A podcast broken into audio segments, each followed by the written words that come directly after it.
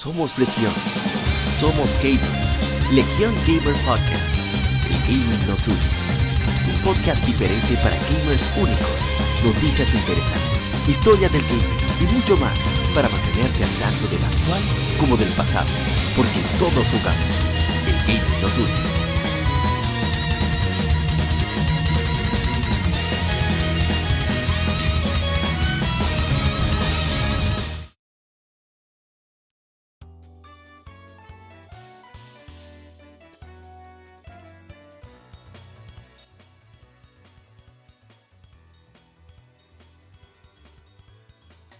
Tal, colegas gamers? Gracias por acompañarnos en este episodio número 150, lado A de The Young Gamer Podcast. Soy APA, siempre un privilegio que estés acá escuchando este podcast. Saludo muy especial a los hermanos gamers de Argentina que nos, nos han estado escuchando por las diferentes plataformas, los cuales siempre voy a agradecer muchísimo.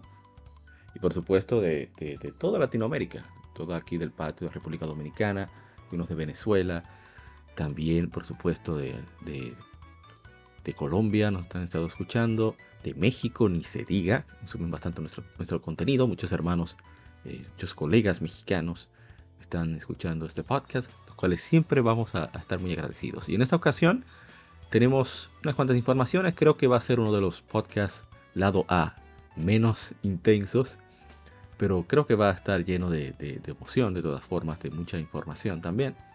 Pero no va a ser nada exagerado como el primero del año. Este es el segundo episodio del año número 150, muy importante para nosotros. Y vamos a arrancar de lleno con el podcast, comenzando con lo que hemos jugado durante estas, estas dos semanas, entre episodios. No te muevas.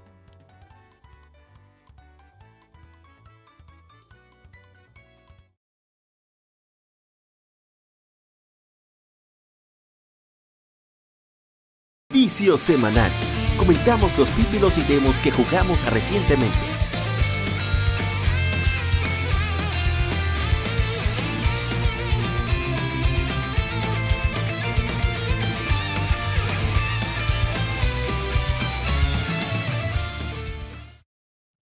Y vamos a arrancar lo que hemos jugado durante la semana, que ha sido, debo decir que ha sido intensa, más no variada, lo cual es, es extraño para mí, no tenerlo tan variado, pero eso está bien. A veces yo distraigo mucho, pero me he centrado en unos cuantos juegos. Pero antes de hablar de juegos, yo quiero destacar unas cuantas cositas que hemos hecho. Primero, para aquellos que escuchan el podcast a través de YouTube, pueda, tenga la posibilidad de ver estoy haciendo. Y lo primero que quería presentar era esta lectura gaming que hicimos. Genial, bueno, para mí fue genial el hecho de que aprendimos mucho de Alundra.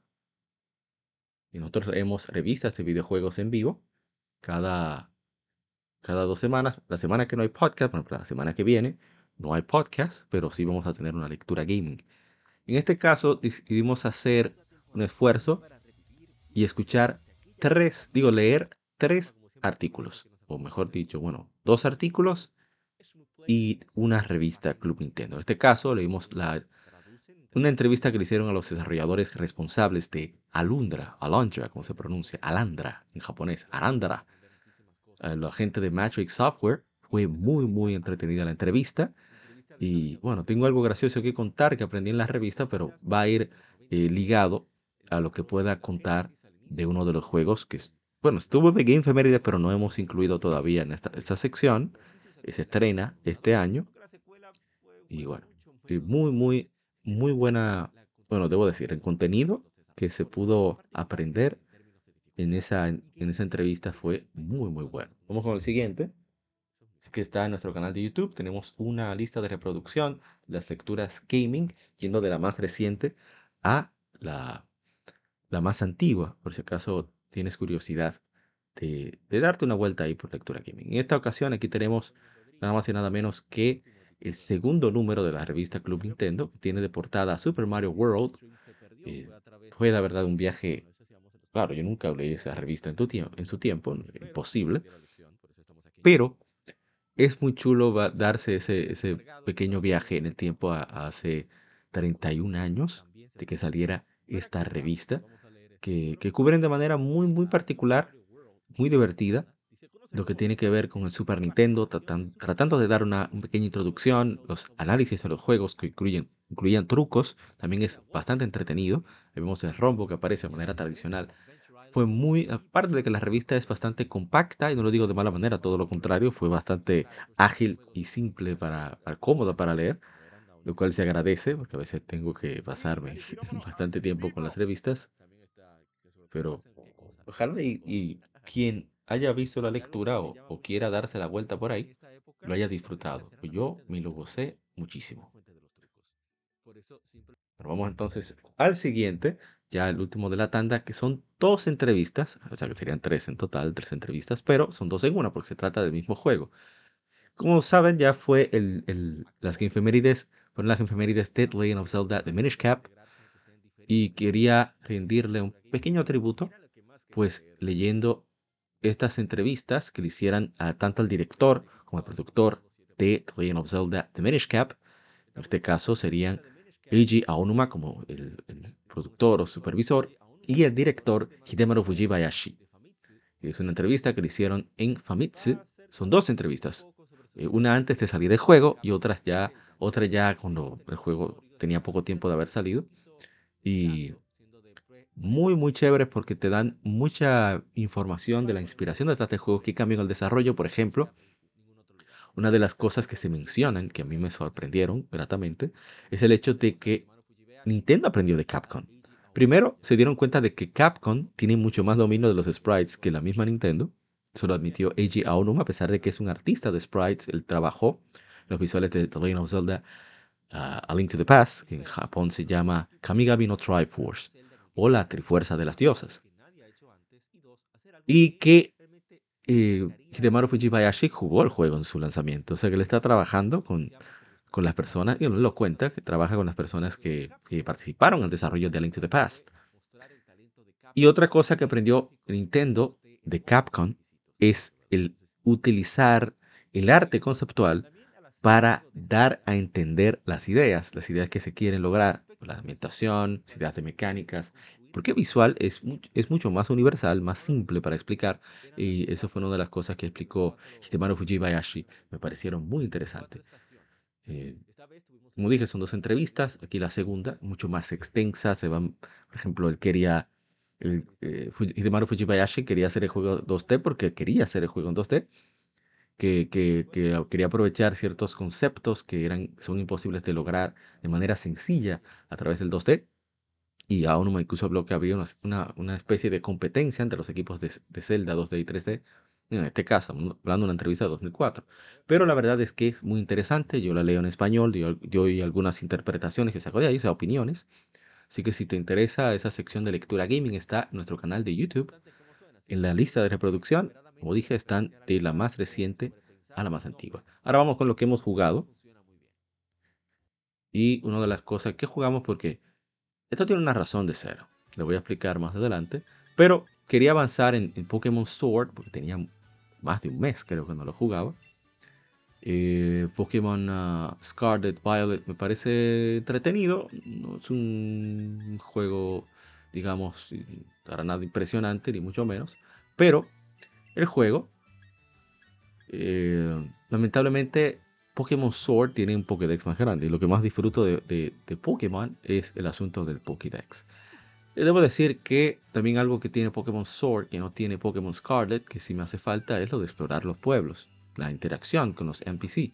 Eso a mí me parece parte vital de la experiencia de Pokémon. Lamentablemente eso prácticamente lo eliminaron de Pokémon Scarlet y Violet sin, en mi opinión, ninguna razón aparente, porque que, molestaba poner unos cuantos edificios donde tú pudieras conversar, aprender cosas del mundo, ¿verdad? Dónde está ubicado tal cosa, etcétera, etcétera. Hubiera sido, por ejemplo, mucho más fácil con NPCs que hablaran, que dieran pistas sobre dónde estaban las diferentes eh, estacas o como sea que se llamen de los Pokémon legendarios de, de, de Paldea. Pero bueno, esas son solo opiniones. Así que sí, el juego no es bueno, pero se deja jugar, como yo me gusta decir siempre. Vamos a buscar a ver el siguiente juego, que aquí sí. Hay una razón, como había dicho, de por qué me puse a jugar Pokémon Sword, aparte de lo del Pokédex. Bueno, tengo que terminar el juego, de todas formas, antes. Dragon Quest 2, en la entrevista que, que leímos de Alundra hace un par de semanas, hace una semana, hay hubo un comentario que hicieron tanto el presidente de Matrix Software como muchos de los desarrolladores que participaron en la creación de Alundra. Y algo que me llama la atención es que hablaron de que a ellos les encantan los juegos demandantes, los juegos retadores, pero no había que llegar al nivel de Dragon Quest 2. Comentan, Dragon Quest 2 es difícil. Yo me quedaba como, ¿pero qué están hablando esta gente? Yo estoy jugando Dragon Quest 2 desde hace rato y no encuentro nada que diga, ah, no, este juego es imposible. Hasta que llegué a donde hay que llegar a Render. No, no, no sé el nombre como era en el Famicom original. Pero en este juego se trata de retarte tu memoria. Porque si te equivocas en el camino a tomar, el juego simplemente te manda hacia atrás. Y los enemigos no son, no son fáciles. Tienen técnicas, tienen, perdón, tienen estrategia, tienen eh, hechizos. Es bastante, bastante incómodo. Y en, este Dragon Quest todavía tienes un límite de la cantidad de objetos que puedes llevar, porque trata de un juego de NES, de Nintendo. En Dragon Quest 11 eso no es tanto problema porque tú puedes comprar tantas eh, eh, hierbas medicinales como te dé la gana. De hecho, yo hago eso desde los remakes de Dragon Quest 4, 5 y 6, que no sé si los originales de Super Nintendo tenían ese límite. El asunto está en que eh, Dungeon muy emocionante y todo, pero cuando uno va llegando al punto donde cada pequeño error en el trayecto, eh, por no memorizar, y mira, esos dos dragones, dragones que llama Tyrannodáctyl, son expertos en magia, te bajan la defensa, y los enemigos que están tienen mayor habilidad eh, ofensiva, mayor poder ofensivo y te dan durísimo. te pueden de dos golpes, te llevan.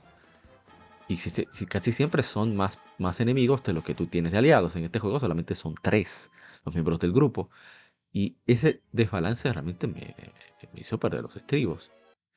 Y eso que llevo un buen eh, equipamiento. O sea, el equipo que yo tengo puesto, miren, eh, aquellos que están en, viendo el podcast desde YouTube, pues podrán ver, estoy poniendo en pantalla uno de los momentos frustrantes, que era conocer el camino. O sea, tú tienes que salir, tratar de, bueno, ahí trataba de, derrotar a uno de, los Metal Slime, que, eh, Liquid Metal Slime, que salieron. Pero de verdad que es, es insoportable, o sea. Miren cómo cualquier pequeño error, porque entre las, batallas a veces se me olvida que, cuál es la lógica. Porque estoy tratando de pensar en mantener la salud de los miembros del grupo más o menos equilibrado para no desperdiciar objetos. Pero a medida que vas avanzando, eh, por lo menos yo comienzo a desesperarme. Ahí, uh, para abajo. a comenzar de nuevo, de cero. Y eso es frustrante. Y no solamente ahí, es, todo el calabozo se basa en esa idea. Quisiera saber de quién fue. Y eso, que el juego se retrasó para hacerlo, para pulirlo, pero parece que, bueno, decían en, en, datos que, tuve por ahí, que es que eh, había muchos programadores que no eran expertos. Y por eso, pues, ah, se hacía todavía más difícil que, pudiera, que el juego pudiera salir eh, como debía. Ahí vencimos a un limo de metal líquido, lo cual ayudó, eh, por lo menos a que hubiera una mejor, mejor stats, mejores estadísticas para enfrentar enemigos, pero no es que aumente mucho que digamos, así que no es que la diferencia sea tan marcada, pero algo es algo, ¿no? Pero la verdad es que repetir este, no recomiendo repetir este juego. Sí creo que se debe jugar porque marca una parte importante de lo que se trata de la, la trilogía de Adri. Pero jugarlo de nuevo, realmente eh, no me veo en eso. Pero eh, quedé tan, tan eh, frustrado. Y eso que hice trampa, porque yo lo admito, yo sé, estoy jugando un juego, no quería perder más tiempo, ya me estaba desesperando. Y eso que normalmente yo juego dos horas. Y ya aquí en 45 minutos yo estaba completamente desesperado. Y, por eso decidí jugar Pokémon Sword, que es un juego súper simple y con dificultad prácticamente nula. Por eso quería eh, tomarlo un poquito más suave con eh, Pokémon Sword. Pero ya, eh, no obstante, voy a continuar Dragon Quest. Después que el podcast esté arriba, voy para allá de cabeza. Porque me gusta el juego como sea. Mi, lado masoquista, no lo puedo evitar. bien, aquí vamos con este que comenzamos a jugar. tomamos Trails from Zero, que también teníamos uh, sin jugarlo. He estado centrando más el último juego de la tanda. Y no tengo mucho que comentar. Ya he hablado mucho de los Trails. Eh, guion sólido. Los visuales están bien. Eh, la música está genial. las mecánicas, aunque más lentas, obviamente, que las entregas más modernas, no deja de ser un excelente juego. Así que si ven Trails por ahí, cualquier Trails, The Ring of Heroes, Trails in the Sky, que la trilogía es muy buen juego, Trails from Zero y ahora viene Trails from Azure, Into Azure, que viene ahora para todos los sistemas. Y ahora creo que es en, marzo que sale, si no me equivoco. Y por supuesto, Pokémon, ay, yo me olvidé que Pokémon, y Trails of Cold Steel, que es mi favorita, Ring Schwarzer, Erebonia. Y ahora viene el Kuronoxeki, bueno, Trails into Reverie, que va a salir para cerrar la, el capítulo tanto de Liver, Trails in the Sky, de Crossbell, Trails from Zero, Trails into Azure, y los Trails of Cold Steel, que son el, el arco de Erebonia. Así que lo vamos a ver qué tal le va, espero que le vaya bien. Pues bien, aquí vamos. Vamos con lo que sigue. Aquí nos pusimos a jugar con amigos de Dragon's Crown, muy divertido. Y pusimos uno de los episodios del podcast de fondo. Y la verdad es que Dragon's Crown no, eh, quizá te puedes cansar un momento, pero llega un punto en que repetirlo vale la pena. A mí me, fascina este juego. Le he invertido muchas horas y ahí estoy ayudando a los amigos a, sacarle el jugo al título, a ver si pueden sacar el 100%. Y qué decir, el Dragon's Crown es para mí uno de los mejores brawlers 2D, por no decir el, bueno, para mí el mejor brawler 2D que se ha hecho, eh, cooperativo, multijugador, o sea, tiene todo lo que uno gusta de esos beat'em ups eh, de antaño, con unos visuales modernos, música excelente, eh, las caracterizaciones, no, ¿cómo se diría? Las particularidades de cada personaje están muy bien marcadas, y la verdad es que es un juego maravilloso que a mí me fascina. Saludos a mi hermano Jensi de Game Over LA. Él, hace reviews, hace también publica noticias. Y también al hermano John, que se dio la vuelta para jugar a Dragon's Crown. A ver si seguimos ya después que esté el podcast arriba. A ver si podemos jugar unas cuantas manos de, de Dragon's Crown, unas cuantas rondas. Y bien, ya he hablado mucho de Dragon's Crown. Ya por último, debo decir que lo mejor que me ha sucedido, creo que eso es parte del crecimiento, es darle un chance a las cosas desde otra óptica. Yo había comentado antes que Train of Breath of the Wild, después de unas 10 horas, lo había comenzado en Wii U, le había perdido el, el deseo de jugarlo.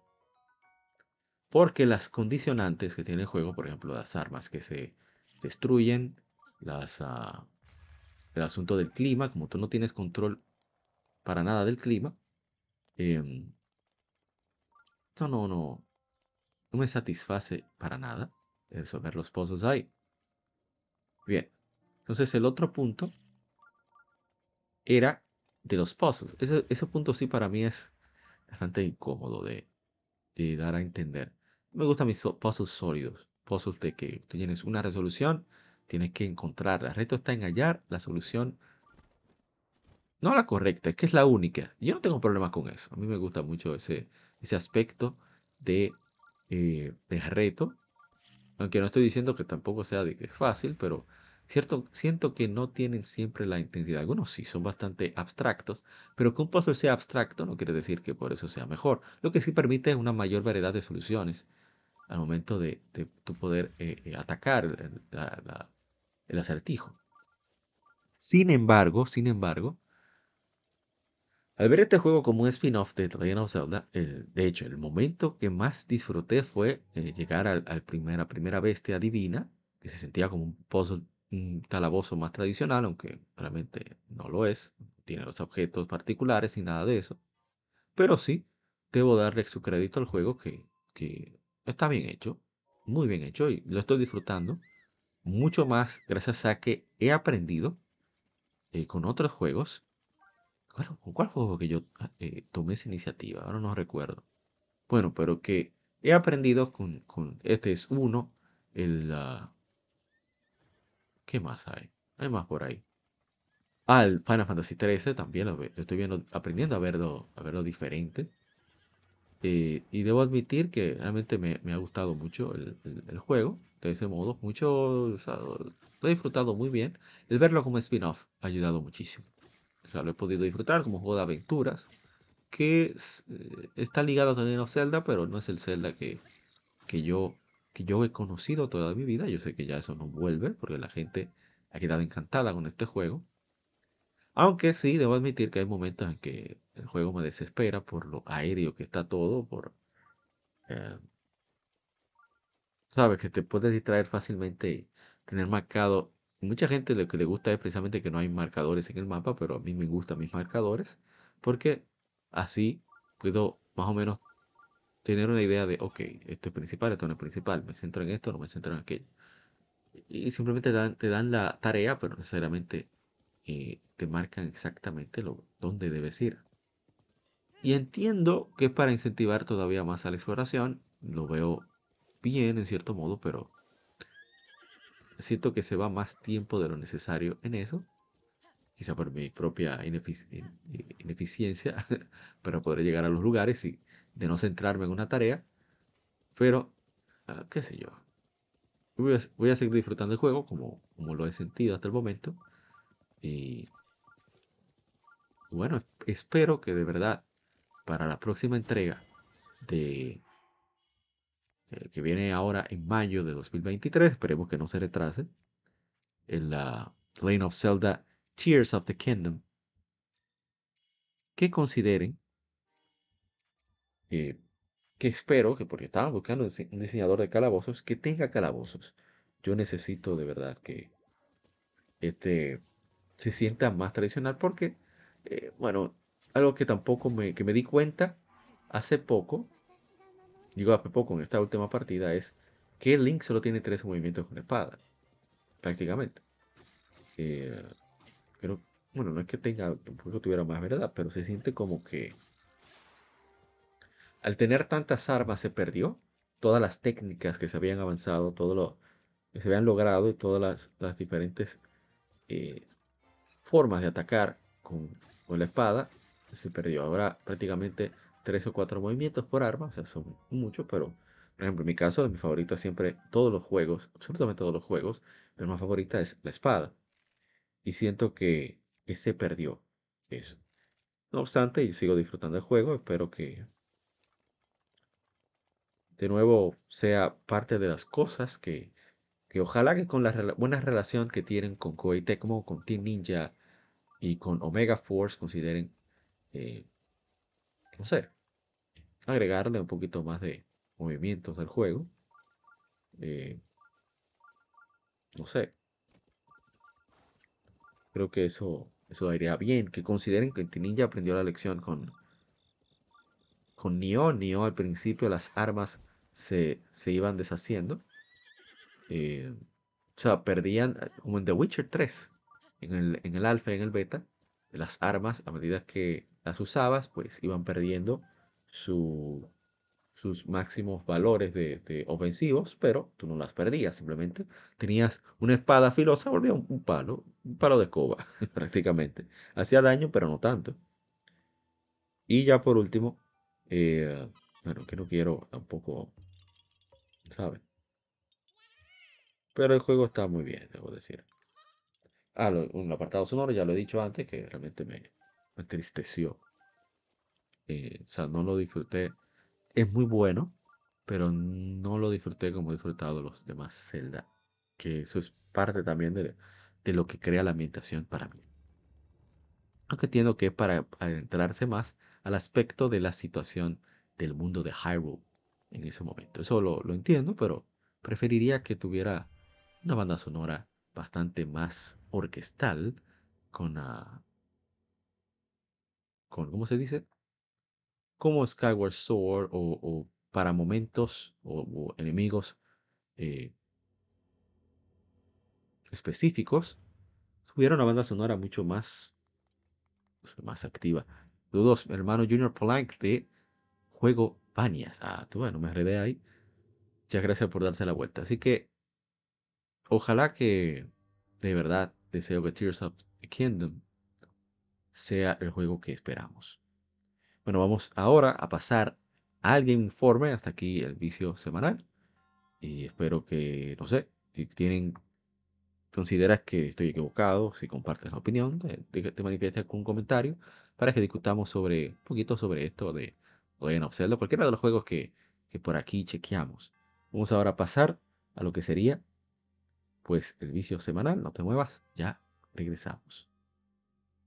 Que vicio semanal, Game Informe, las informaciones de estas dos semanas, que no va a ser muy largo, ¿eh? así que no te muevas.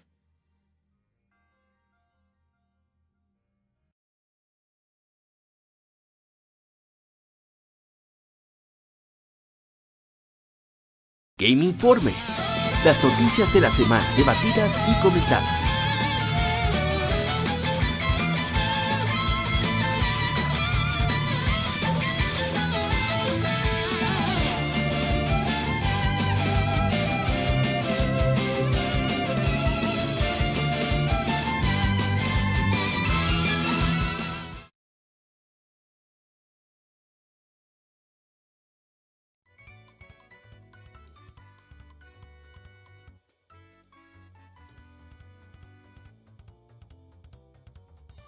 Bien, ya estamos con las informaciones de esta semana. Vamos inmediato a montar esto de acá. Arrancar con... Y es que Famitsu... Ah, pero yo no estoy manifestando lo que estoy leyendo.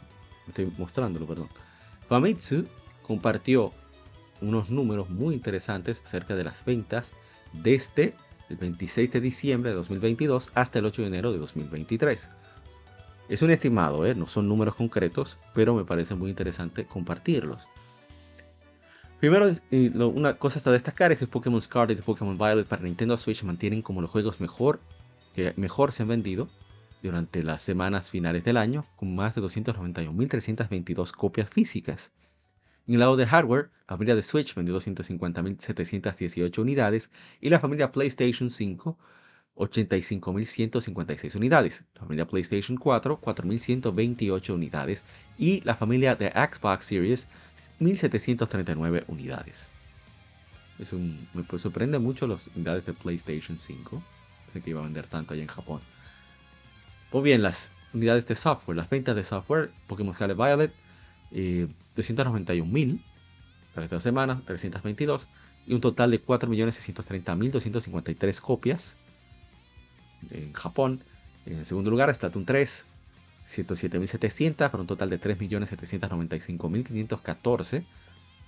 Mario Kart 8 Deluxe todavía sigue vendiendo en tercer lugar con 68.772 unidades para un total de 5.083.147 unidades.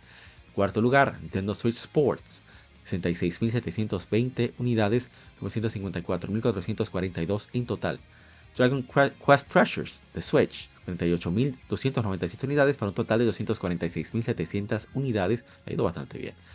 En sexto lugar, sorprendentemente, Gran Turismo 7 para PlayStation 5, 38.892 unidades para un total de 256.905 unidades. Séptimo lugar, Minecraft con 37.443 unidades para Nintendo Switch para un total de 2.997.449 unidades. En octavo lugar, Momotaro Densetsu, Showa Heisei Reiwa no Teiban de Konami, de Konami, perdón, 34.770 eh, Nintendo Switch para un total de 2.817.703 unidades. Noveno lugar de Nintendo Switch Mario Party Superstars de Nintendo, 30.341 unidades para un, millón de, para un total de 1.144.473 unidades. En décimo lugar está Super Smash Bros. Ultimate con 27.550 unidades para un total de 5.902.000 perdón, 5.092.741 unidades. Y en cuanto a las ventas totales en Japón, tenemos que eh, el Switch vendió el, normal, el OLED, perdón, 142.789 para un total de 3.714.000. El PlayStation 5 lleva 75.296 unidades para un total de 2.195.000. 135.241, perdón. Ese es el modelo con disco. El Switch lleva 58.941 unidades, el normal, para un total de 19.107.282. El Switch Lite lleva 48.988 unidades, para un total de 5.152.000, perdón, 5.152.682.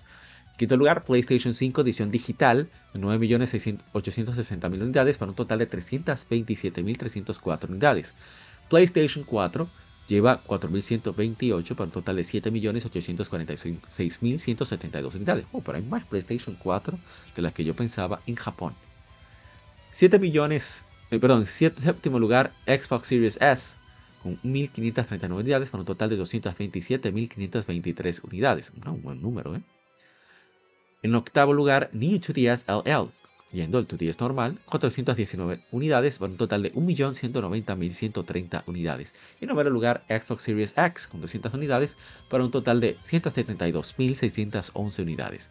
Como dice publicado también las ventas de juegos del top 11 al 30 en las semanas del 26 de diciembre de 2022, del 1 de enero de 2023 y del 2 de enero de 2023 al 8 de enero de 2023, que aquí están. Entonces tenemos Pokémon Scarlet y Violet, con 155.695, Splatoon 3, desde el 26 de diciembre de 2022 al 1 de enero de 2023. Splatoon 3, 51.121, Mario Kart 8 Deluxe, 32.470, Nintendo Switch Sports, 27.562, Dragon Quest Treasures en quinto lugar, con 24.963, sexto lugar Gran Turismo 7 con 24.963, séptimo lugar Momotaro Densetsu Showa Heisei Reiwa no Teiban 20.156. En octavo lugar, Minecraft de Microsoft, 15.887. En noveno lugar, Mario Party Superstars, 15.750. Super Smash Bros. Ultimate en décimo lugar, con 10.946. En, décimo lugar, Taiko no Tatsuji Rhythm Festival de Bandai Namco, 9.745. En decimosegundo lugar, increíblemente de Switch, FIFA 23 Legacy Edition, 9.308 unidades para un total de 73.773. En decimotercer lugar, Crisis Core Final Fantasy VII Reunion, Square Enix 9.210 unidades con total de 70.343 en Nintendo Switch. En, décimo, en decimocuarto lugar, Animal Crossing New Horizons, 7.946 por un total de 7.402.150. En décimo quinto lugar, Kirby and the Forgotten Land. Y tenemos 7.723 para 976.770. Décimo séptimo lugar, Clubhouse Games 51 Worldwide Classics. 7.187 para un total de 1.062.074. Dr. Ice Angler, Crisis Core Union, la versión de PlayStation 4, que está muy cerca de la de Switch, y Mario Plus Rabbids Sparks of Hope, que no le ha ido tan en Japón, pero menos para este, esa fecha. También tenemos Fitness Boxing Feast of the North Star para Switch, era basado ahí en Kenshiro, de Imagineer. 23.000 en total, 5.000 durante esas semanas. Crisis Core Fantasy VII Reunion, 5.671 en PlayStation 5, pero total de 77.071 impresionante eso, para Nintendo Switch Dragon Quest X, Rise of the Five Tribes of Line, para 4.920 para un total de 256.948. Puyo Puyo Tetris 2 Special Prize de Sega, 8.856, Ring Adventure, 4.672, Super Mario 3D World Plus Bowser's Fury, 4.602 unidades para un total de 1.112.235. Este me sorprende, Horizon Forbidden West en, en el 26 lugar, 4.345 para un total de 137.057. Y 27 lugar, God of War Ragnarok para PlayStation 5, 4.168 unidades un total de 53.816. Luego sigue Pokémon Brilliant Diamond y Pokémon Shining Pearl para Switch, 4.030, total de 2.610.973. En 29 lugar, Super Mario Party 3936 y Human Fall Flat. Bien para Switch, esos dos. Bueno, desde Pokémon hasta Human Fall Flat, 3800. Y del 2 de enero al 8 de enero 2023, Pokémon Scarlet y Violet Trigger en primer lugar, 135.627. Splatoon 3, 56.579. Tercer lugar, Mario Kart 8 Deluxe, 36.302. Perdón, tercer Nintendo Switch Sports, 35.673. Quinto lugar, Minecraft, 21.556, todo este Switch hasta el momento. incluyendo Dragon Quest Treasures. En sexto lugar, 20.735. Séptimo lugar, Super Smash Bros. Ultimate, 16.604. Octavo lugar, Momotaro Densetsu Showa GS Reiwa no Teban, 14.614. En noveno lugar, Mario Party Superstars, 14.591. Gran Turismo 7 para PlayStation 5, 13.929. Para Nintendo Switch, Taiko no Rhythm Festival, 11.755 para un total de 136.751. Como segundo, Animal Crossing New Horizon, 9.604 para un total de 7.411.754. Kirby The Forgotten Land, tercer lugar, 7.940, 984.710. Ring Fit Adventure de Nintendo, también, en 7.863 con un total de 3.331.418. Decimos quinto lugar, Ace Angry Fighting Spirits, 7.404. Clubhouse Games 51 Worldwide, Worldwide Classics, 7.091. En décimo séptimo lugar, Mario Plus Rabbit Sparks of Hope, 6.111, 84.370. Crisis Core, Final Fantasy VII Reunion, en lugar 18. 5.903, noveno lugar, FIFA 23 Legacy Edition, 5.295, vigésimo lugar, Pokémon Brilliant Diamond, Pokémon Shiny Pearl, para 5.295, Human Fall Flat, 5.074, Super Mario 3D World plus Bowser's Fury, 5.027, Fitness Boxing Feast of the North Star, 4.729, Puyo Puyo Tetris 2 Special Prize, 4.294, The Battle Cats Unite, 4.295, The Legend of Zelda Breath of the Wild, ¿eh? 4247, 6 años después y todavía. Tenemos también eh, Dragon Quest X Rise of the Five Tribes of Line, 3962. En, en 27 lugar, 28 lugar, New Super Mario Bros. U Deluxe, eso no esperaba verlo aquí, 3906. 29 lugar, Super Mario Odyssey, 3778. Y por último, para PlayStation 4, Crisis Core Final Fantasy VII Reunion, 3.693 por un total de 72.399. Y por curiosidad, eh, New Super Mario Bros. U Deluxe lleva en total 1.227.857 unidades y Super Mario Odyssey 3, eh, eh, un total de 2.127.672. Esa ha sido toda la información que dejó Gematsu, me parece bastante interesante. Es lamentable que ya no se tengan los datos exactos como se tenían antes, pero bueno, es lo que hay, ¿no? Bueno, un poco de agua, lo que esto cargo. Bueno, que ya cargó.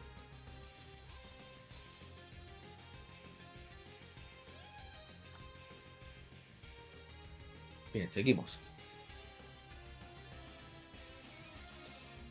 Microids lanzará una edición física limitada de Front Mission First Remake para Nintendo Switch esta primavera en Europa y en verano en América, anunció la distribuidora. La edición limitada incluirá una copia del juego, un lenticular exclusivo, manual impreso del juego y dos litografías. Ahí tenemos más o menos lo que va a traer. Se ve bastante bien, me gusta. Esta edición limitada, como dijimos, Front Mission eh, First Remake está publicado por Forever Entertainment, desarrollado por Megapixel Studio, está disponible ahora para Nintendo Switch a través de la Nintendo eShop. Y bueno, me parece muy bien esto. Genial que estos juegos así vuelvan. Así que vamos de inmediato a la siguiente información. Vamos. La distribución total y las ventas digitales para Monster Hunter Rise Sunbreak, la expansión Sunbreak, ha pasado 5 millones de copias, anunció Capcom. La expansión, que se reportó que había pasado la distribución y ventas totales en digital de 4 millones en agosto de 2022. La Twitter, la cuenta oficial de Monster Hunter en Twitter, compartió la siguiente eh, trabajo artístico como conmemoración por el nuevo logro. Ahí tenemos 5 millones vendidos gracias cazadores. Un paquete conmemorativo in-game está siendo planeado para lanzarse la expansión Monster Hunter Rise Sunbreak se lanzó para Nintendo Switch y PC a través de Steam el 30 de junio de 2022. Las versiones de PlayStation 5, Xbox Series, PlayStation 4, Xbox One y Windows de PC eh, todavía no salen ahora en primavera. Bueno, quiere decir que se venden a través de Microsoft. En noticias relacionadas, la atribución total las ventas digitales de Monster Hunter World Iceborne, la expansión, ha pasado 10 millones de unidades Y en cuanto a los números que se reportaron recientemente, estaban en 9.7 millones en noviembre de 2022. O sea, ha ido bastante bien a Capcom con la serie Monster Hunter. Ya tiene el récord de ser su serie mejor vendida. Vamos entonces con la siguiente información. Aquí vamos.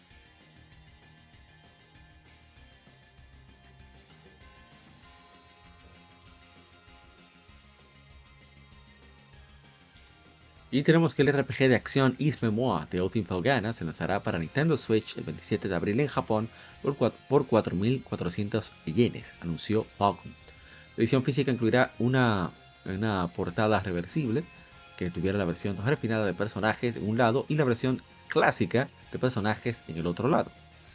Los pre-orders incluirán la música, el CD con música original East the Old Sound Memoir 2010 a 2020 contiene toda la música arreglada relacionada a East the Old lanzada 10 años antes entre 2010 y 2020 como una pista extra, una, pieza extra incluirá también el, tema Omen Sticks versión prólogo usada en el prólogo de Old Felgana bueno, si me preguntan prefiero el diseño anterior que es más característico este diseño yo no me gusta para nada, ni el diseño de, este Is Memoir, ni tampoco de en Is 10. No me gusta cómo se ve Aro. O sea, a los jóvenes me choca de por sí, pero el diseño que tiene no me gusta. Se ve todavía más genérico de lo que yo esperaba.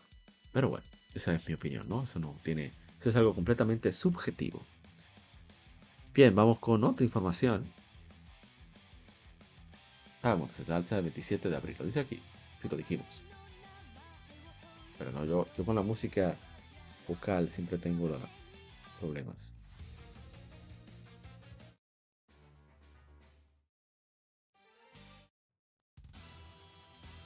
Ahora sí. En la siguiente información, tenemos que Cygames ha lanzado unas nuevas imágenes de Grand Fantasy Relink desde el demo que tienen en el Grand Blue Fantasy Fest 2022-2023. El demo está disponible para jugarse 10 minutos. Presenta a Gran, Catalina, Io, Rackham, Lancelot, Siegfried y Charlotta como personajes jugables. Impresiones están en 4gamer.net, Famitsu, gamer.net.jp, GameWatch. Cygames planea compartir un trailer y anuncios de, para Grand Blue Fantasy Relink en enero, el 21 de enero a las 3 y 45 de la tarde, hora japonesa, lo cual se transmitirá a través de YouTube. Y debo decir que el juego desde el principio tiene mi atención, se ve bastante decente. Así que yo quiero jugarlo, el parte del gameplay lo hizo Platinum Games, así que no puede ser aburrido, al menos en ese aspecto. Así que ojalá que salga pronto en su fecha de lanzamiento internacional ser posible, pero realmente me deseo mucho jugar. Se ve muy bien. Bueno, entonces al siguiente, siguiente información.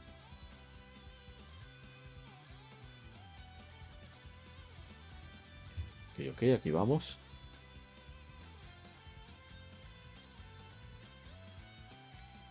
Y la siguiente información que tenemos es que Sting lanzará X-Ray Union Will Never Fight Alone en Early Access para PC a través de Steam el 6 de febrero en todo el mundo con eh, soporte de lenguaje en inglés, japonés, coreano y chino tradicional, anunció la desarrolladora. La versión Early Access está jugable desde inicio al final, incluyendo contenido eh, secundario. La versión completa tendrá grandes, eh, ¿cómo se diría? Grandes arreglos con mejoras basadas en la en la retroalimentación de los jugadores. Ting anticipa que el juego se mantendrá en Early Access de 3 a 5 meses. Extra Union, Never Fight Alone, se lanzó originalmente para Game Boy Advance el 23 de marzo de 2006, seguido de una versión para PSP el 24 de enero de 2008. O sea, bastante tarde para la época de Game Boy Advance. Hablamos de casi dos años después de que se lanzara, Nintendo 10. Eh, versión para iOS y Android para el 11 de abril de 2019, por una, seguido de una versión para Nintendo Switch el 5 de marzo de 2020. Que las versiones de, Game Boy Advance y PSP lanzaron en inglés versiones de iOS, Android y Nintendo Switch solo están en japonés. Está muy, muy extraño. Versión no Faro en 2006. Gusta el método funciona según la PC con nuevos elementos solo para el PC. El reino de Fantasinia es, se ha siendo gobernado por una, por una familia real que eh, heredó la, sangre de los dioses que construyeron una era estable. Sin embargo, el reino de Fantasinia estuvo bajo, cayó bajo el ataque del imperio de Bronquia. Sin embargo, Igra, una chica solitaria, escapa. Solo una chica escapa con, su, última, con la última esperanza de su reino en sus manos. Dirige a la tierra más remota en la punta más al sur del continente. Ella llega y conoce a un chico, la rey de los ladrones Milanor. El, combate para liberar a la, patria de Ixra inicia con ese encuentro. Yo tengo que jugarlo. ¿eh?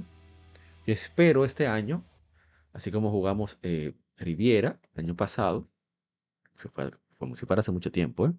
Yo espero por lo menos tener, eh, jugar un gameplay de una hora, casi una hora de Ixra Union, Never Fight Alone, para, bueno, la versión que me llegue más fácil. Vamos entonces con la siguiente información. Y bueno, esto probablemente lo sabe todo el mundo porque se ha dicho en todas las redes sociales y yo quiero hacer eco de eso. Resulta en que ya está disponible el GoldenEye 007 para Xbox Series y Xbox One, así como Nintendo Switch a través de Nintendo 64, Nintendo 64, Nintendo Switch Online, este, este 27 de enero. Mencionaron tanto Microsoft como Nintendo. Opciones de Xbox Series y Xbox One, siendo remasterizados en 4K con mayor eh, mayor cantidad de cuadros por segundo y solo puede soporta multijugador local. Usuarios que tengan la versión de Rare Replay digital también recibirán el juego sin costo adicional. está muy bien, ¿eh? Qué bueno. Pues dejaron a, a, PlayStation afuera como debe de ser. Porque si lo hizo Rare y Microsoft es que está haciendo las diligencias para conseguirlo, me parece muy bien. Yo apoyo eso. Además, como yo tengo Switch,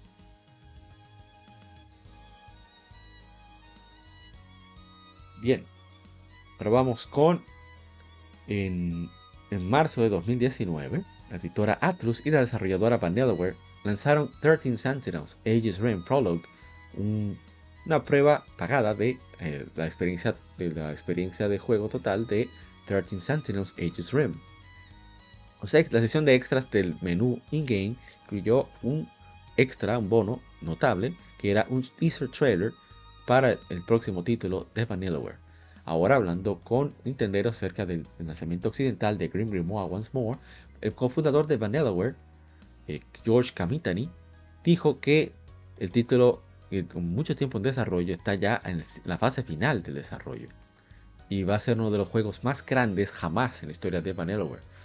Eh, cito textualmente, en marzo de 2019, por razones que no puedo divulgar, lanzamos el un, dejamos solo el prólogo de 13 Sentinels Aegis Rim, pero incluyó un video de nuestro próximo título en este.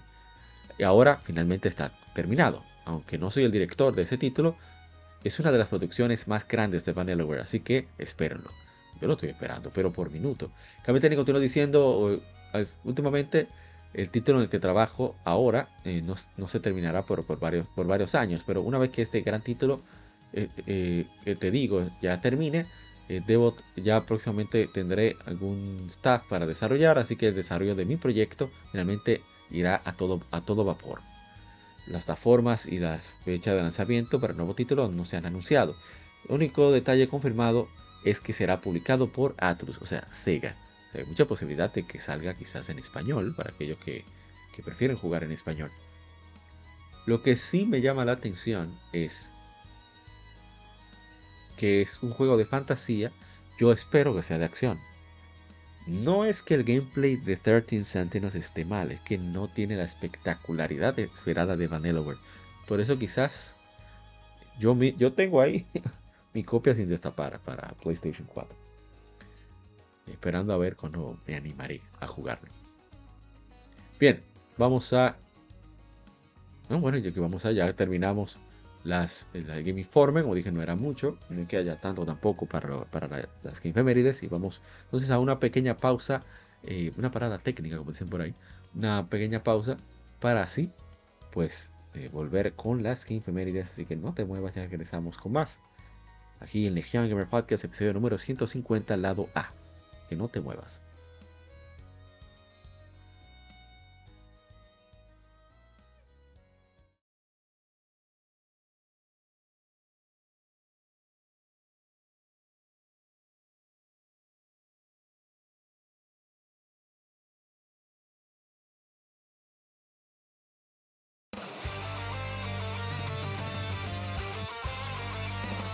Para revivir los grandes momentos y títulos del videojuego clásico, no dejes de escuchar cada mes Modo 7 Podcast.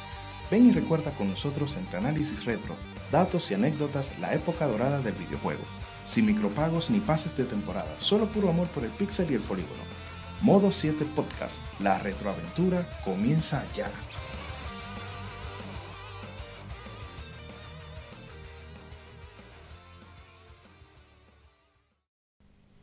Los cómics no son solo superhéroes y el manga no es solo muñequitos de pelea. Existe un lado más profundo de estas industrias, y no hablo solo de Japón y Estados Unidos, sino de todo el mundo. Para explorarlo, Cultura Cómic te trae el mejor podcast de historietas de República Dominicana. Ya sea cómics, manga, band de cine, paquitos o como les llames, todo es parte del noveno arte. Así se llama el podcast, por cierto. Acompaña a grandes entusiastas de esta fascinante forma de contar historias. Cultura Comic presenta Noveno Arte. Búscanos en el canal de YouTube de Cultura Comic y cada domingo te traeremos un nuevo capítulo de Noveno Arte. ¿Quieres descubrir lo nuevo en el mundo de los videojuegos o redescubrir clásicos? Síguenos en Twitter, GameEffectMX, tu revista de videojuegos digital, con noticias, reseñas y lo mejor del mundo del gaming.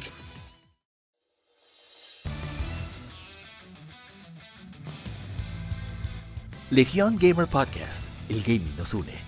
Somos un podcast enfocado en videojuegos que converge actualidad con las noticias más relevantes y títulos que experimentamos entre episodios, sobre todo aquellos de nicho, discutiendo temas atemporales con invitados, así como juegos de aniversario quincenalmente, conjugando datos concretos con la opinión de quienes participan. Estamos en redes sociales como Legion Gamer RD no olvides revisar hashtag GameFemérides para dejar tu opinión de tus títulos favoritos para que participes en el programa. O en Lectura Gaming, donde leemos revistas o artículos especializados en videojuegos en vivo a través de YouTube. Actualidad y atemporalidad gaming en un mismo podcast. Legion Gamer Podcast. El gaming nos une.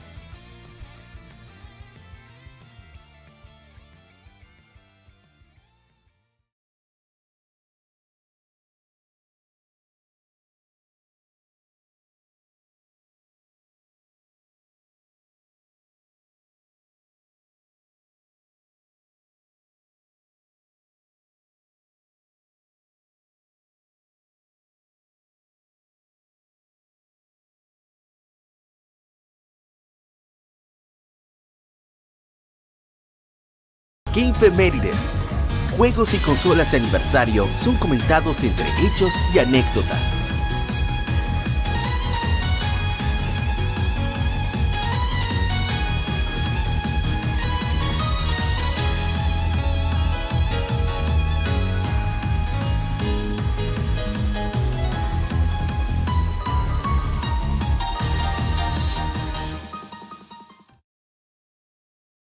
Disculpen ese pequeño delay, no limita técnico, pero ya estamos acá.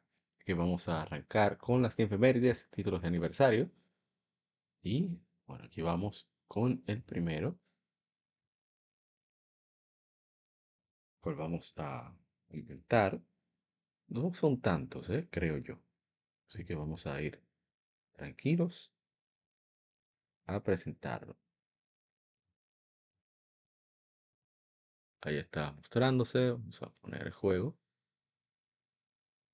Aquí estamos. Y bien, primero que tenemos aniversario, nada más y nada menos que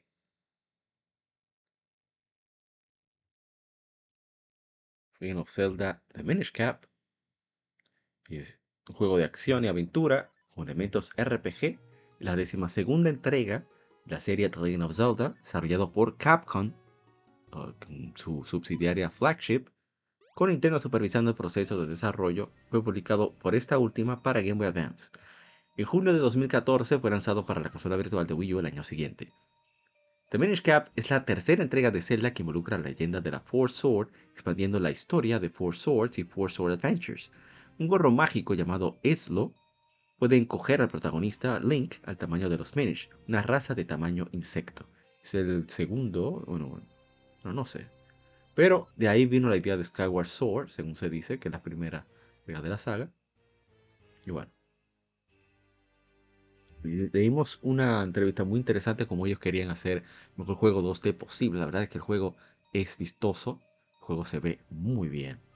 Y es, como dicen en inglés, timeless. O sea, el tiempo no le pasa, se ve excelente. Miren que yo lo jugué en una pantalla de 40 pulgadas. Y, a mí no me importó, ese juego se ve excelente, sea como sea. Lo único que tiene de defecto, y no es culpa del juego, es culpa del hardware, es el sonido. Que la partitura está excelentemente bien. Voy a adelantar un poco. Pero en lo que compete a lo. Sería lo, jugable. Lo, jugable no, esa no es la palabra. Lo que compete a el, sonido, la calidad del sonido en sí, es, es un problema. Pero en sí el juego está muy, muy chévere. Me gusta bastante. De hecho, yo lo he jugado sin fuera de efeméride. Y, y a mí me, encanta. Y a ver, eh, vamos con. Está algo acá. Ah, leer los comentarios. No me diga que falta algo acá. Claro que falta algo. Hay que leer los comentarios. Dice mi querido sobrino Robinson una obra en todo su esplendor. Dice hermano Joe Satriani, la mejor de todas. Dice Carlos Sánchez, a pesar de, su, curva de dificultad, era pésima, amo ese juego. Dice Luis Murrieta, le responde, para mí fue perfecta, solo sal y diviértete. Dice Carlos Sánchez, me divirtió muchísimo, la amé, todos los celdas me encantan, pero en el final sí fue un cambio de dificultad repentino y enorme. Ese juego no te prepara para todo lo que se viene antes de pelear contra Bati. Dice Luis Murrieta, tengo entendido, pero no me acuerdo que el jefe final es un recopilado de los demás jefes. Pero ya ni me acuerdo, lo pasé hace mucho y qué bueno, porque ya lo puedo pasar otra vez. Es verdad. Y ahí muestra el hermano. Un momento, déjame ver. Esto es. A ver, se dio 2004 aquí en América. Mm. ¿Cuándo fue? Ah, sí, ok, fue hace dos semanas, es válido. Y como decía, eh, Ahí nos muestran todo el juego con absolutamente todo conseguido. El amigo eh, Marco Antonio Huerta Hernán. Vamos a ver qué tenemos en Instagram.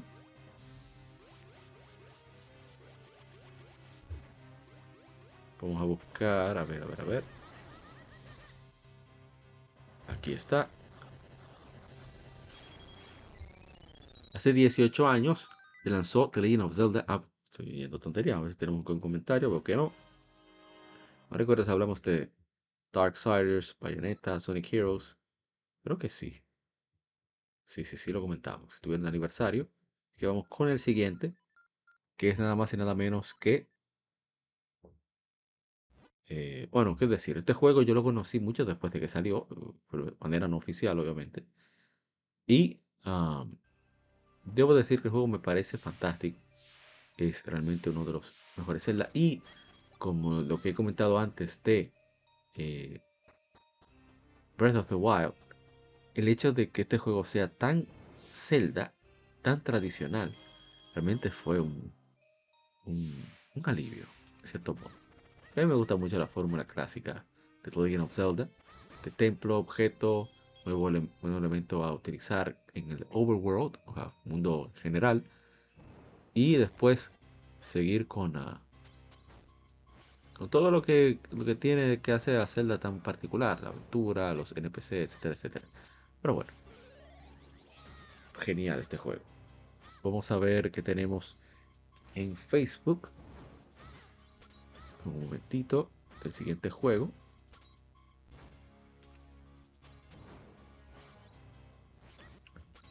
A ver, tenemos todos los comentarios.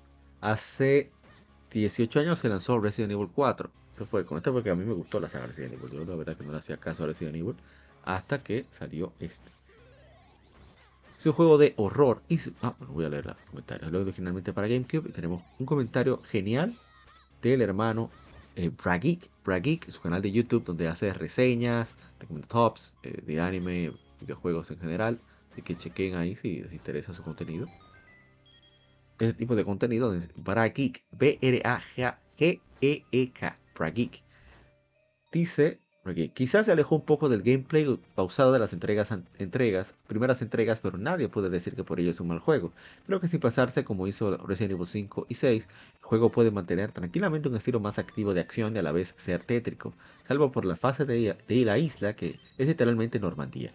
La esencia del juego se sigue manteniendo pero con algo más de diversión en mi opinión. Trillado quizás, pero es mi Resident Evil favorita, digan lo que digan. Estoy de acuerdo. Bueno, este no es mi favorito estoy entre. estoy esperando el remake para ver si este es mi favorito o no. Así que estoy, ¿eh? Vamos a ver en, en, Instagram. Pero jugué en GameCube en su momento. La verdad es que el juego era impresionante. Dice el hermano Heavy Darkness. Solo los originales sabrán que estoy diciendo PRL412. La hand cannon desbloqueadas en todas las consolas disponibles aquí. Bárbaro. Saco todo a eso. Vamos a ver, vamos con el siguiente de la tanda. Este sí tenemos, creo, video. A ver. O sí, sí tenemos. Ponerlo ahora mismo. Momento. Y nos fuimos.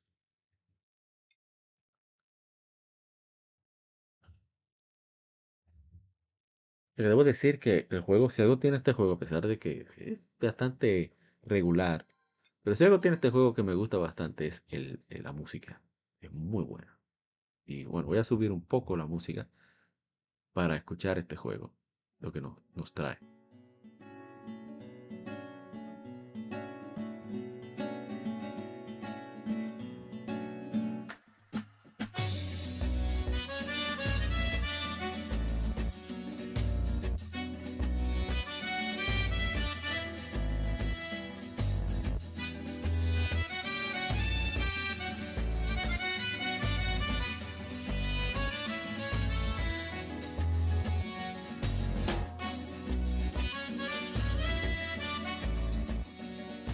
Un poco, no sé, español, argentino, un sonido de, la de la, del acordeón o bandoleón, no sé cuál de los dos es, no sé diferenciarlo sonando, pero es maravilloso. Entonces viene el leitmotiv que me gusta, escuchen.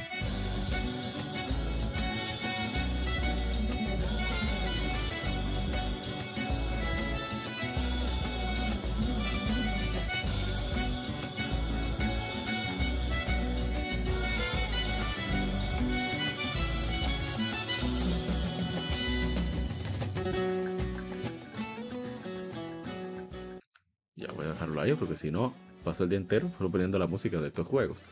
Bien, hace, ya escucharon, la MEA se llama la, pieza, el intro de Silver 4 tiene su, tiene su parte de improvisación, que eso me encanta en los videojuegos. Si no le dan chance a, que la gente improvise, los músicos improvisen. Y en hace 18 años se lanzó Suicoden 4. Es un RPG desarrollado y publicado por Konami para PlayStation 2 de Sony. Es la cuarta entrega, obviamente, de la serie Suicoden. Suicoden 4 sucede aproximadamente 150 años antes de los eventos del primer juego y cuenta la historia de un joven viviendo en la isla de Razriel y la runa del castigo, una de las 27 runas verdaderas. Esta runa gobierna tanto la pena como el perdón, y es inusual en el hecho de que consume la vida del poseedor con el uso. Una vez que el anterior poseedor muere, inmediatamente salta a quien esté cerca. Mientras tanto, el imperio de Kuluk busca expandirse en las naciones isleñas. Este juego, repito, no tiene un guion del otro mundo, aunque es impresionante el salto o calidad visual del tercero al, a este, por lo menos en cómo se ven los personajes, etcétera, etcétera. Yo lo vi a buen precio en el mercado de pulgas de aquí de, Santo Domingo, República Dominicana. Y a mí me, me, llamó la... Bueno, Suicoden, me gustó Suicoden, lo que había probado, lo que había leído. Y de bueno, déjame tener la oportunidad de comprarlo. Tengo ahí, no en las mejores condiciones, pero cuando no tiene el manual y el disco original, la carátula original. Pero esta versión que está desplegando es la versión eh, PlayStation 2 Classic clásicos de PlayStation 2 en PlayStation 3. Y a mí me gusta el juego, ¿eh? Yo sé que no es gran cosa, lo sé, yo estoy claro, pero el juego yo lo disfruto. Eh, tiene sistema de economía, eh, muchos personajes, tiene todas las características, quizá no con el mejor guion, pero ahí está. Vamos a poner un poquito de lo que hay que hacer en el juego, del combate y eso. Y bueno, algunos objetivos me molestan porque no están muy claros y tienes que eh, ingeniártelas. No hay una bitácora o algo que pueda guiarte, un log de las misiones que tienes que completar. No es que te indique necesariamente a dónde ir, pero sí que te hable detalladamente de, de qué hacer. ¿eh? Eso hace falta. Eh, pero es un juego de 2005, eh, estilo muy clásico, así que no es tampoco que, que uno pueda esperar otra cosa. ¿eh? Pero yo lo disfruto bastante, creo que un día de esto voy a, retomarlo. El problema es que tengo tantas cosas pendientes y no me atrevo. Ahora estoy entre Dragon Quest 2. Espero terminar Dragon Quest 2 este fin de semana para arrancar con el 3. No voy a dar descanso con Dragon Quest. ¿eh? Voy a irme directo al 3 porque yo lo que quiero es terminar la trilogía de la trilogía de Adric, que la 3 es bastante larga, así que no sé si voy a poder hacer antes del, no sé, eh, el primer trimestre del año. No creo que lo logre. Pero espero eh, poder terminar esto para luego retomar Dragon Quest 11 que lo dejé abandonado para así yo tener todavía más aprecio con Dragon Quest 11 porque es una oda a esa primera trilogía. Por eso lo, lo, dejé en pausa. Y como se puso en oferta para Nintendo Switch, dije, bueno, pero este es el momento para yo entrarme de lleno en, yo, pues lástima que no salieron en PlayStation 4, hubiera preferido comprar ahí por lo de los eh, trofeos y eso, que me gustan los trofeos que porque sirven de registro. Y dice que los repito como loro, pero es para aclarar. Y por eso me habría gustado conseguirlos primordialmente en PlayStation 4, pero no se dieron aquí en Occidente. Pero ni modo. Vamos con el siguiente título. No tiene gameplay, pero hay que mencionarlo. A ver, a ver, hace Espera, creo que tenemos comentarios. Déjenme asegurar. A ver, es Facebook. Nos dicen. No dicen nada. Bien, hace 20 años fue lanzado Panzer Dragoon Horta para Xbox. ¿no? De Sega para Xbox. Y dice Raúl Reynoso, sin spoiler, juegazo. Dice Raúl Reynoso 946 en Instagram. Joya pura. Tech Games RD, juegazo. Y de los primeros en explotar el marketing televisivo a gran escala, incluso apareció en el Super Bowl. Gracias por el dato, Tech Games RD. Chequenlo, que él siempre está haciendo streaming de juegos del momento y, tiene participaciones en diferentes programas. Muy duro. Bien, ¿qué más tenemos?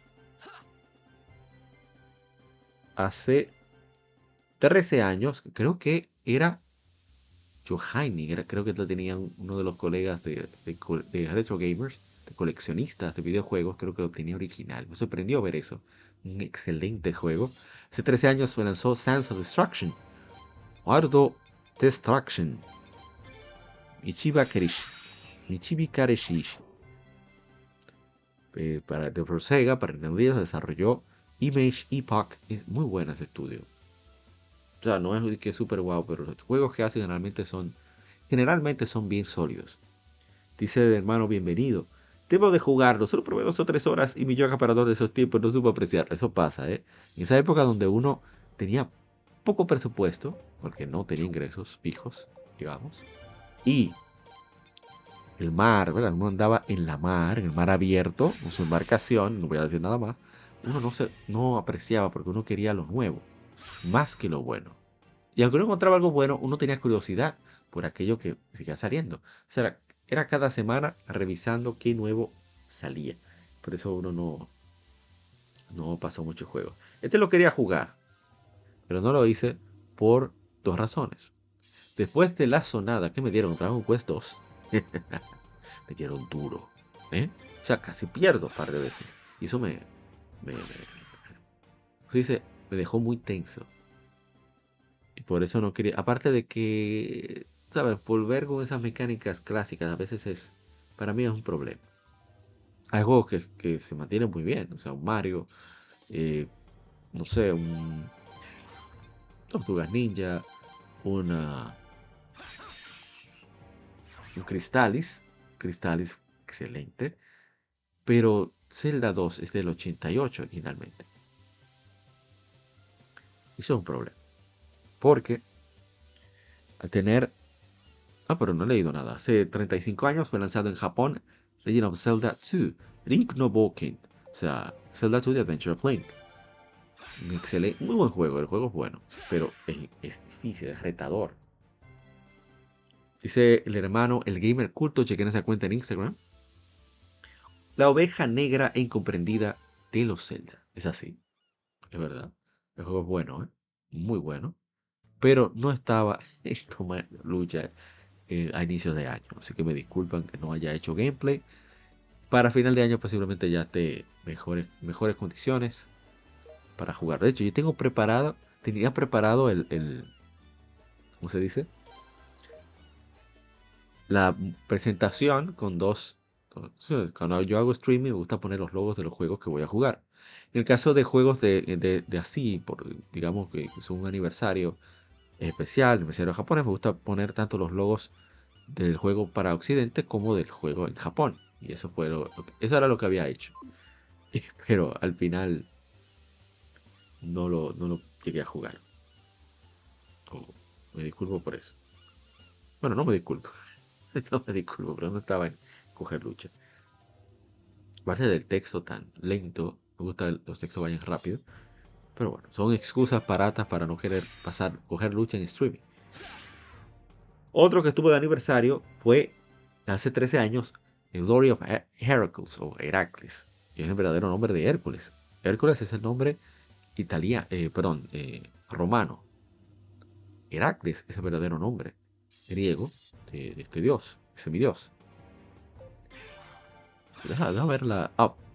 Dice yo tener el link. A hay comentarios. A ver más comentarios sobre Glory of Heracles o Heracles. O sea que lo quieren llamar. No tenemos en Instagram. En Facebook tampoco tenemos, aunque se compartió ¿eh? bastante. Cual se agradece.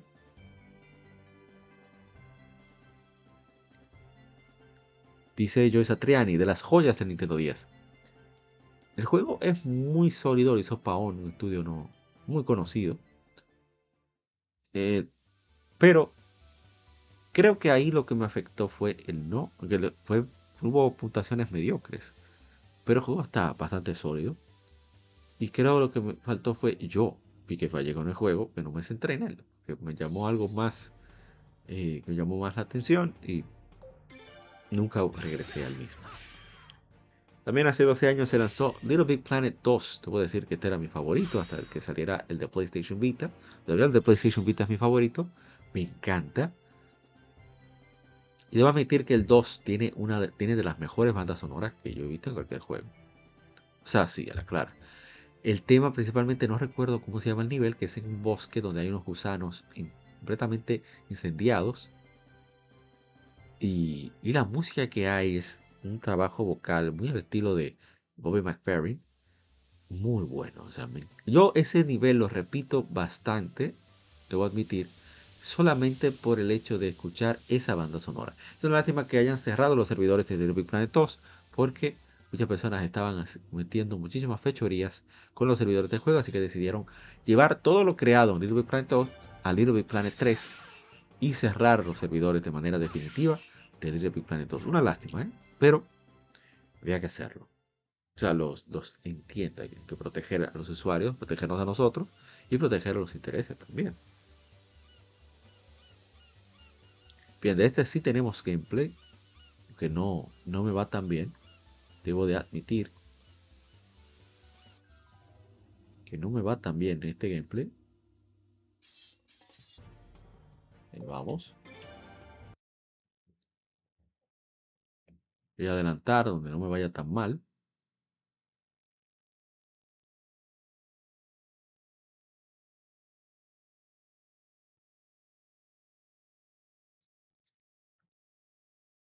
Yo por aquí ya, ya le doy banda a eso. Bien. Hace cinco años fue lanzado. Ah, pero espera, de plan yo no leí. Ah, no, tengo nada. Hace 5 años se lanzó el Digimon Story Cyber Sleuth Hacker's Memory, un RPG por turnos desarrollado por Mediavision y publicado por Bandai Namco Entertainment para PlayStation 4 y PlayStation Vita. Es la secuela de Digimon Story Cyber Sleuth, parte de la serie de Digimon Story, y está basada en la franquicia de Digimon. El juego comparte elementos y locaciones de su predecesor, una nueva historia con los mismos eventos. El juego fue lanzado en Japón el 14 de diciembre de 2017. Un port del juego y su predecesor, Digimon Story Cyber Sleuth Complete Edition, fue lanzado el 18 de octubre de 2019 para Nintendo Switch y Windows. Tengo la versión de PlayStation Vita, ya la compré de salida porque el primer Demon Story Cyber Sleuth que compré en oferta a un muy buen precio, creo que era menos de 10 dólares, unos 8 dólares por ahí, para PlayStation Vita, me encantó y dije, bueno, no, esto tengo que apoyarlo de cabeza. Luego eh, aproveché para adquirir este juego eh, físico a muy buen precio, creo que eran unos 13 dólares por ahí. Y fue genial.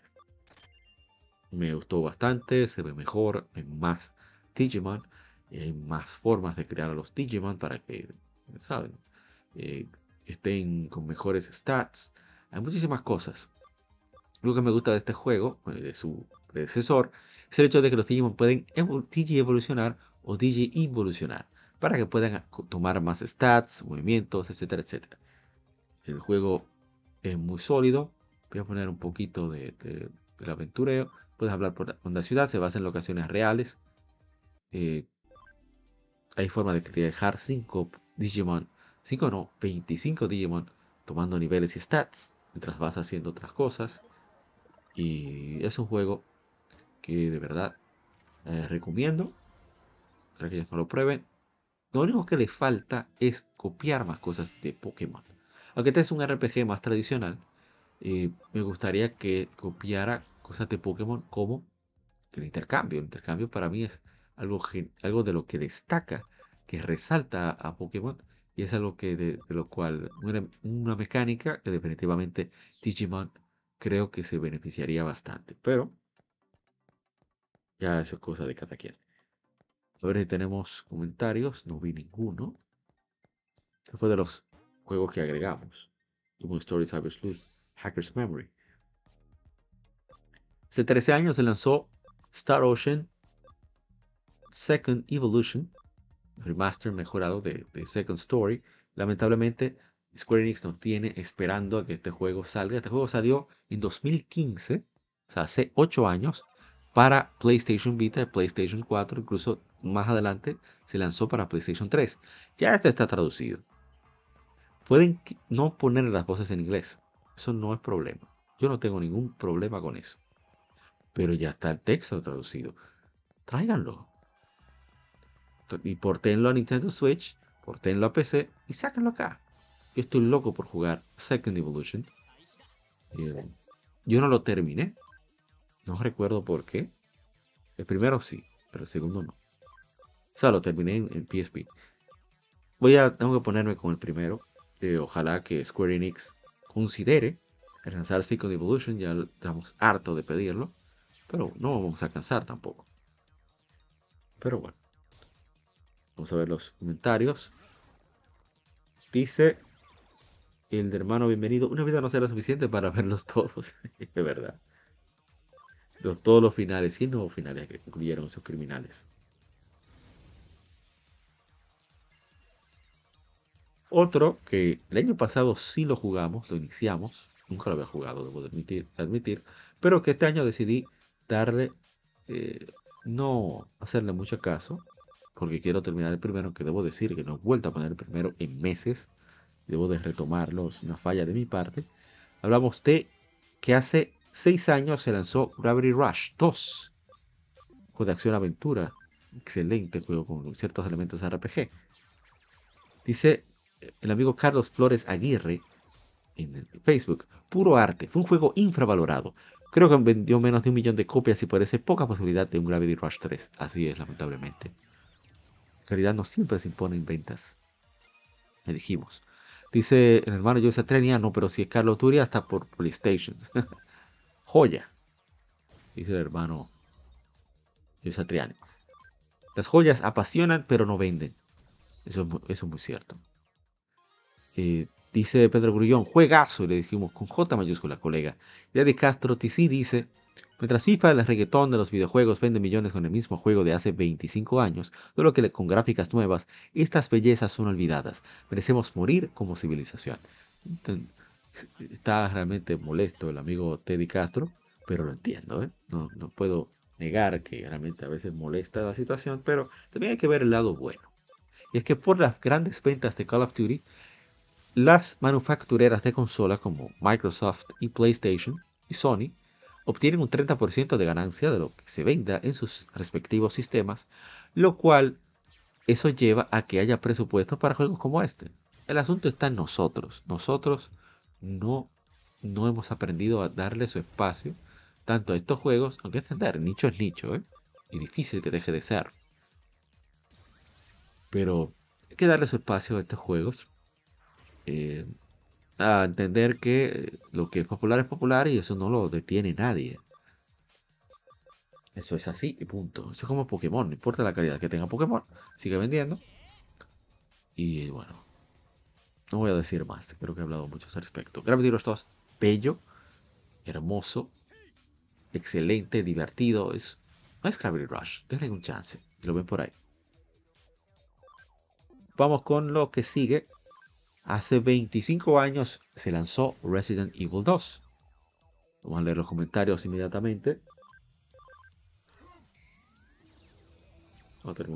Bueno, el comentario de Gravity Rush.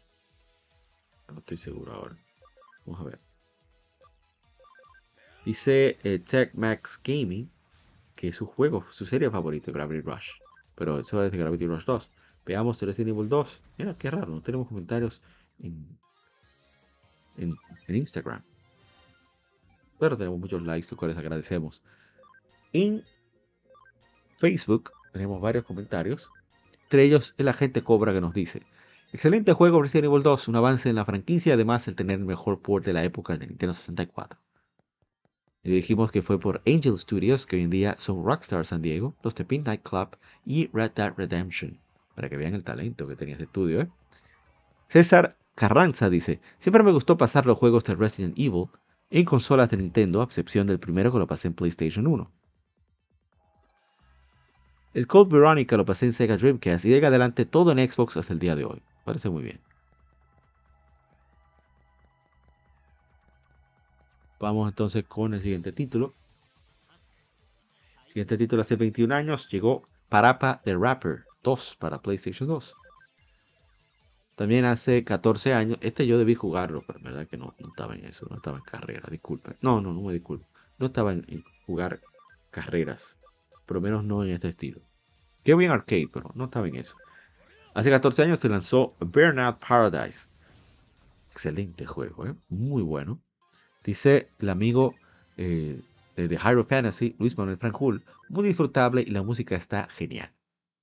Para aquellos que escuchan el podcast a través de las diferentes plataformas, hay un evento en la tienda de Witty Game Store de un torneo de Pokémon.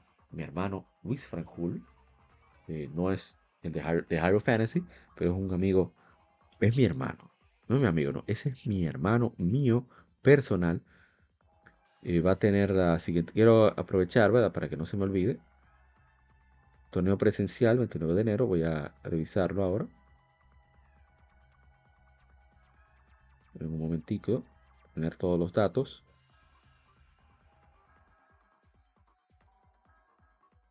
Store First, primer, primer torneo de liga VGC, primer torneo oficial de VGC de The Wii Store, el 29 de enero de 2023 a las 10.30 de la mañana, capacidad máxima para 40 jugadores. Para escribir cualquier duda de información, bueno, escriben a mi amigo Isluifra, The Wii Store Gaming and Gaming Club, VGC Tournament, Series, eh, serán reglas de Series 1, serán cuatro eh, personas máximo y habrá premios para los cuatro primeros lugares. El premio a la entrada, el, perdón, el costo de entrada 550 pesos. Eh, será una división de 60% del total para los jugadores el 29 de enero a las 10.30 de la mañana. Tienes que tener tu Player ID porque es un evento oficial de juego organizado y la edad. Muy importante. Es un formulario. Y me parece muy bien. El hermano Luis está eh, fajado, fajado, como decimos aquí en mi país, fajado como un perro, tratando de levantar la liga organizada de Pokémon. Eh, Pokémon Scarlet y Violet, obviamente. Y vamos de lleno, vamos de cabeza ya con lo de. Ah, dijimos de Burner Paradise. Vamos ahora con Mario, el último juego. Bueno, no fue el último, pero sí el último original. El último juego original de. Eh, Alpha Dream, lamentablemente. Mario Luigi Paper Jam. Um, salió hace 6 años para Nintendo 3DS. Estoy pensando comprarlo, de hecho. Para tenerlo ahí. Otra joya fue el, penúltimo juego de este estudio, The Sync. Hace 15 años se lanzó Hotel Dusk, Room 215, habitación 215. Juego de point and click excelente, uno de los mejores, por no decir el mejor. Eh, un juego bastante serio, con una ambientación, audio, eh, ilustraciones, es una cosa bellísima. Y uso muy original del Nintendo 10, aprovechando el hardware al máximo. Muy buen juego. Me encanta. Dice el, hermano Diego Flores, yo lo tenía en caja, muy buen juego, me ayudó a pasar la cuarentena. Los personajes están dibujados sobre fotos reales, eso le da un toque buenísimo, así es. Dice el amigo Kerry, este juego me recuerda a Golgo 13, menos en la portada de, de, NES. Dice Gabriel Alballero, es un juego magistral, infravalorado, así es. Bueno, el estudio quebró, no hay nada que decir. Es lamentable que tanto talento se quede fuera, ¿eh? Otro aniversario, hace 14 años fue lanzado No More Heroes para Wii, el juego original, aunque llegó a otras plataformas también. Dice Terrapa 01, juegazo. Vamos con el siguiente, el siguiente sí tenemos video. Bueno, espera, a ver si tenemos comentario, veo que no. Vamos con este. Este es mío, mío. Yo hablé de él. En el lado B lo, lo comento bastante. Así que vamos a, a buscar. Estoy ahí comprando medallas. Es el sonido en uh, Demon Stories Absolute Hacker's Memory. Este, este me gusta tanto que cada vez que no me da, la computadora tiene problemas, que después de dos horas y siete minutos corta la transmisión y te voy a retomar. Este me gusta tanto que siempre paso de dos horas. Trato de no durar, de durar una hora máximo, pero cuando un juego me, me cautiva de la forma en que lo hace este en particular, no hay forma. No hay forma.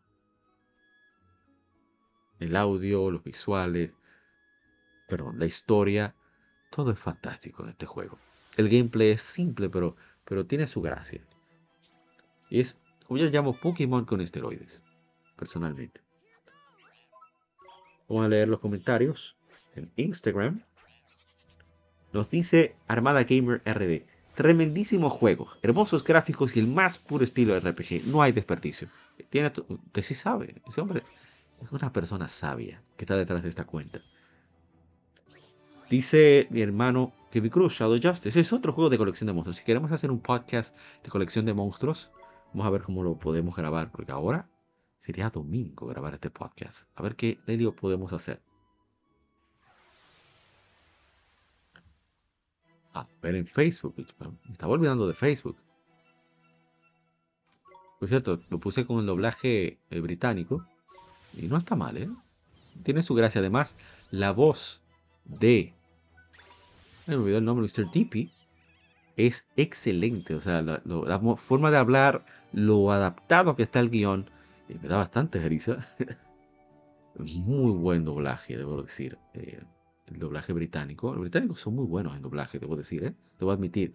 A mí, contrario a mucha gente, me gusta, me encanta el doblaje británico de Dragon Quest. Yo lo he disfrutado mucho desde la octava entrega, que se dobló también allá en Gran Bretaña. El Core Blimey, me encanta el Core Blimey. Es, es muy bueno, es excelente.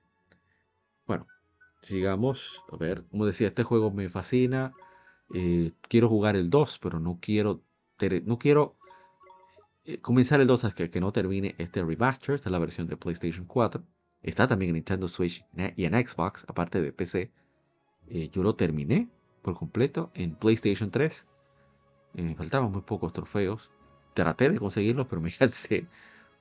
Y bueno, me, ahora estoy con esta versión de PlayStation 4, la remasterizada.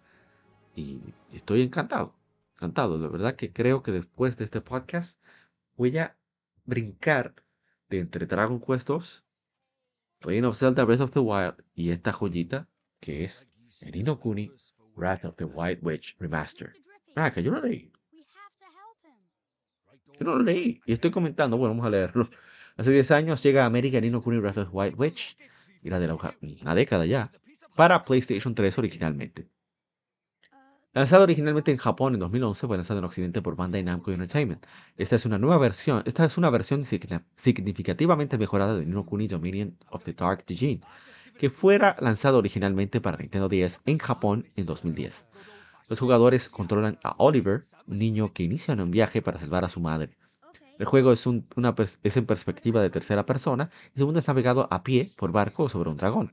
Mientras que los jugadores exploran como Oliver, otros personajes pueden ser controlados en batalla contra enemigos y en esas batallas se usan habilidades mágicas y criaturas conocidas como familiares que pueden ser capturadas y criadas. Eh, este juego tiene un mensaje muy bonito, yo lo recomiendo bastante. No tiene, tiene muy poco que no puedan ver niños menores de... Un niño de 10 años puede jugarlo perfectamente y no hay ningún problema con la supervisión de, adultos. Eh, ¿Qué iba a destacar? Que la idea era, o sea, sí hizo para, comenzó de hecho primero la versión de PlayStation 3, pero este, comenzó a hacer la de PlayStation, uh, perdón, Nintendo 10, y al ser mucho más simple y de hecho está recortada, la versión de Nintendo 10, eh, pues salió primero, pero se hizo un paralelo prácticamente. Juego bellísimo, ¿eh? Vamos entonces a lo siguiente. Hace 25 años se lanzó Marvel vs. Capcom Clash of the Superheroes, uno de los juegos más famosos. Recuerdo que aquí se hablaba mucho de eso en el programa de fiebre de videojuegos del canal 49 en esa época. Se presentaba mucho, el juego lo ponían bastante. Entre Mega Man X2, Ocarina of Time, hablando de 99-2000. ¿eh? Y de verdad es que excelente. Me gusta mucho el, cómo se ve el juego, cómo se siente muy frenético. Dice el hermano Agente Cobra, muy entretenido continuando la saga Versus. Dice Retro Gamers RD, se manifiesta como... Oh". Y el hermano el Taicho dice, así comenzó el desorden de que si te topan, suelta el control. muy bueno. Bueno, este va a ser ya el último de la tanda. Que quería jugarlo el año pasado, de hecho, pero por cuestiones de la... Ah, mentira, este no es el último, hablé tonterías, es el penúltimo, por lo menos con, con gameplay. Vamos a ponerlo. Ok, esa es la silla que está ahí rechinando.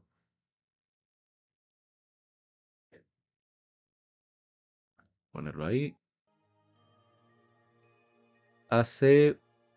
A ver, a ver, a ver. Hace 16 años fue lanzado Legend of Heroes 3 Song of the Ocean.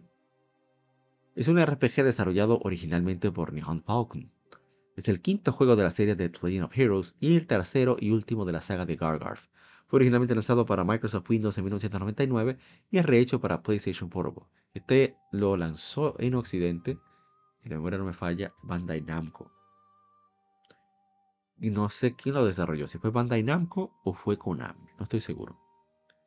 Creo que fue Bandai Namco, porque no creo que Konami fuera a soltar tan fácilmente esa franquicia. Si ellos mismos lo hicieron. Y el juego debo decir que se siente muy, muy de Day of Heroes. Tú ves, voy a poner eh, parte del gameplay, no voy a hablar de la historia. La historia me gusta, debo decir que me atrapó por el hecho de que se trata de músicos de, de, época medieval, que eran errantes, eran trovadores. Y hablan de practicar, de para qué instrumento soy mejor. Me gusta mucho ese, tomen en cuenta ese elemento eh, que como que en los juegos no se ve, que no hablan de, la práctica. O fulano es muy talentoso y punto. Nunca se, se toma en cuenta ese aspecto de, que el músico se forma practicando. ¿eh? Claro, el talento ayuda a conseguir los resultados más rápido, pero eh, también la, personalidad del protagonista fuerte y su abuelo McPain, una relación muy bonita de mejores amigos, Eso se vea mejor con su abuelo que con sus padres. Y hablan de, una, de unas canciones que, que pueden reactivar, eh, digamos, la magia perdida eh, para calmar sobre todo a un, a un ente maligno. Porque si, como si vieron, pero al tener tanto poder estas canciones, el que las descubrió decidió ponerlas en, diferentes piedras eh, marcadas, con cada uno con una especialidad. Eso es más o menos por ahí que va. Pero al principio, yo me quedé en el principio del juego y te van a hacer ciertas tareas eh, de esas canzonas, pero como tú vas conociendo el pueblo y las interacciones, hacer un juego de Falcon van cambiando, pues uno no toma chile. Aparte de que te dejan grabar donde quieras, que es muy raro. Eh, yo quería ver que... Ah, lo del combate, eso era lo que quería destacar. El combate tú ves cómo la toman en cuenta la distancia, tienen un círculo de alcance donde se nota, lo cual te deja entender que aunque el juego es mucho más lento y mucho más básico que digamos Trails in the Sky, se fue una Trails in the Sky es prácticamente una revolución en gameplay, o sea, considerando de dónde proviene, pero te deja tener una idea de, del alcance que puede tener un personaje al momento de atacar o ejecutar alguna habilidad o magia o hechizo y está fantástico. Aparte que tú tienes un perro bastante bonito que anda con medicina. ya eso me compró también. Tengo que darle puntos extras por eso. Pero Forte tiene una personalidad muy interesante, contestón, eh, decidido, aunque eh, está siempre aéreo con respecto a las relaciones que tiene. Porque le acompaña eh, una y su amiga de la infancia, que está Ustedes saben, el clásico héroe que tiene a la muchacha ahí dando asco por él y no le hace caso porque es un idiota. Pero hay que ver, porque ellos son los protagonistas y eso es lo genial de este juego. O sea, el abuelo, Forte y una. El abuelo Mac eh, Genial ese personaje. Y vamos a ver, bueno, si hay algo más. Eh, si lo ven por ahí, denle su chancecito. Es un juego bastante decente. Yo no sé si lo voy a continuar. yo por ah, compromiso debo de hacerlo para tener el contexto de, del origen de Legend of Heroes. Así que vamos a ver cómo lo, voy retomando. tenemos comentario. Bueno, estuvo también de aniversario hace 23 años. Crazy Taxi, excelente juego. A mí me encanta Crazy Taxi. Soy malo, pero me encanta.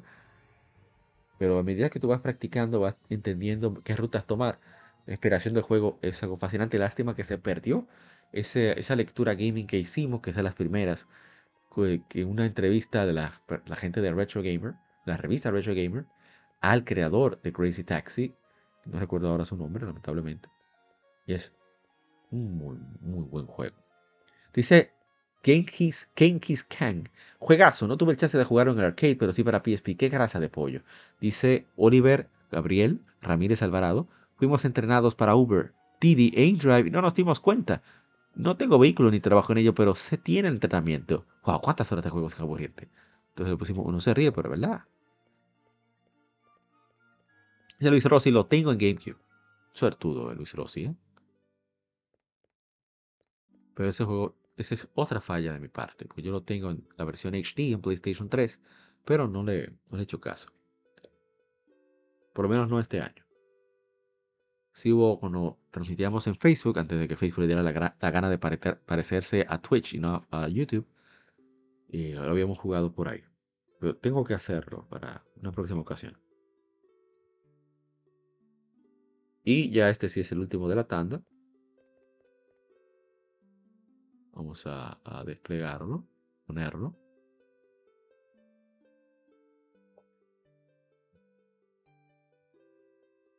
Aquí vamos.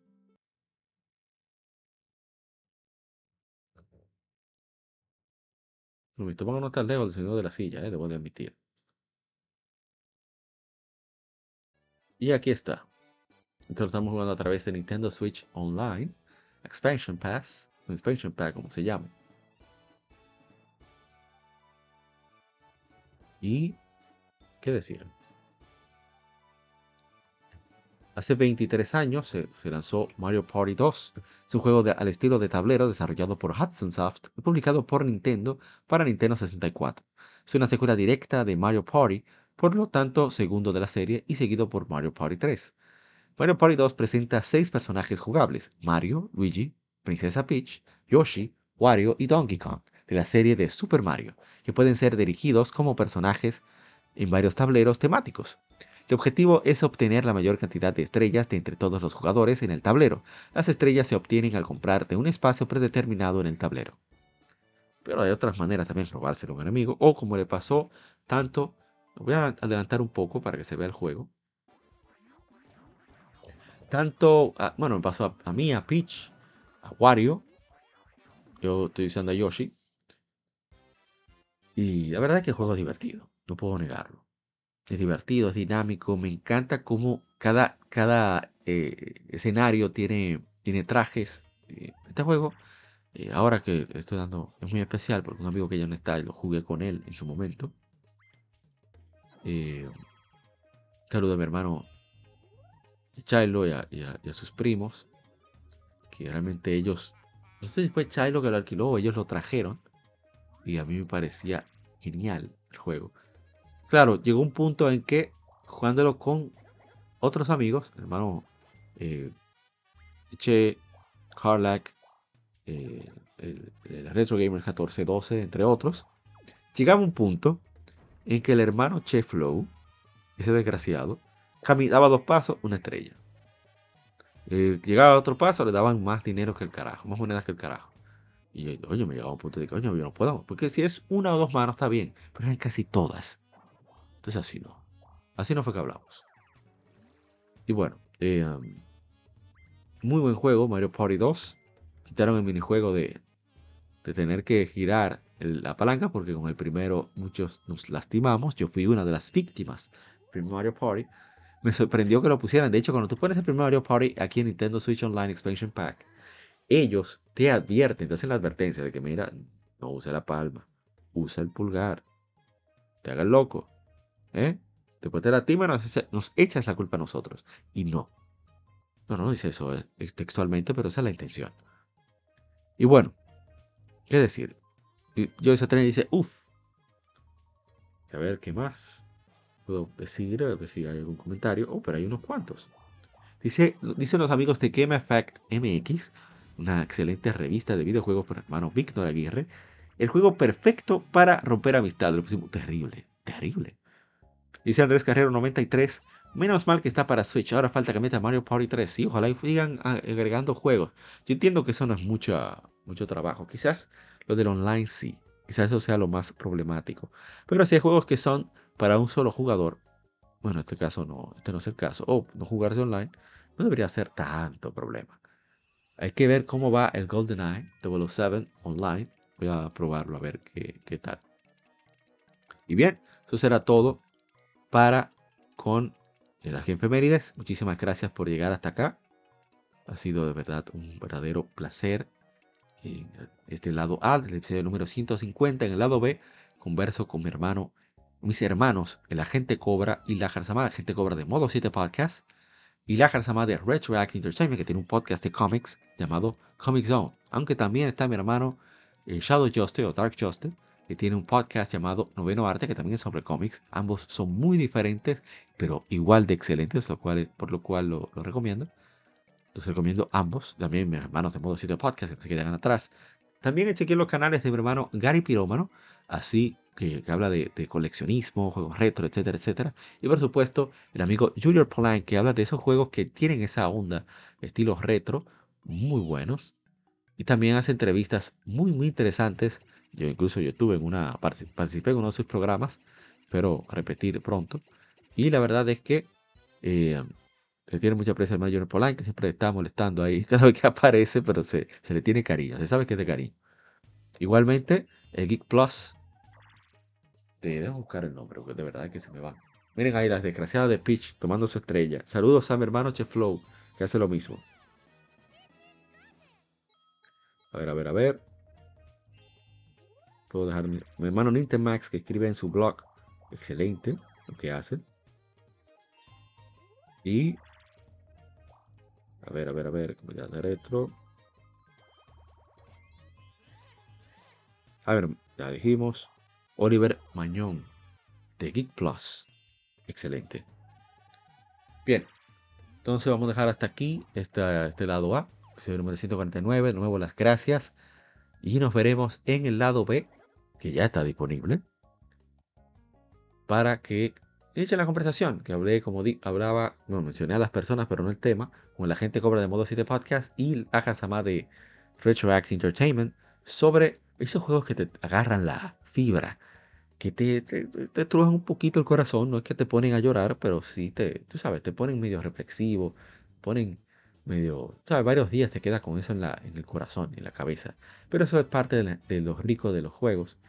Y, bueno, vamos entonces a, a dejarlo hasta acá, el lado A, nos veremos en el lado B.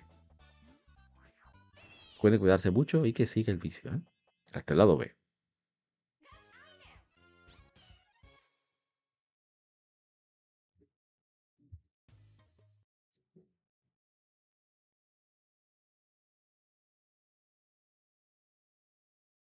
Acabas de escuchar el lado A.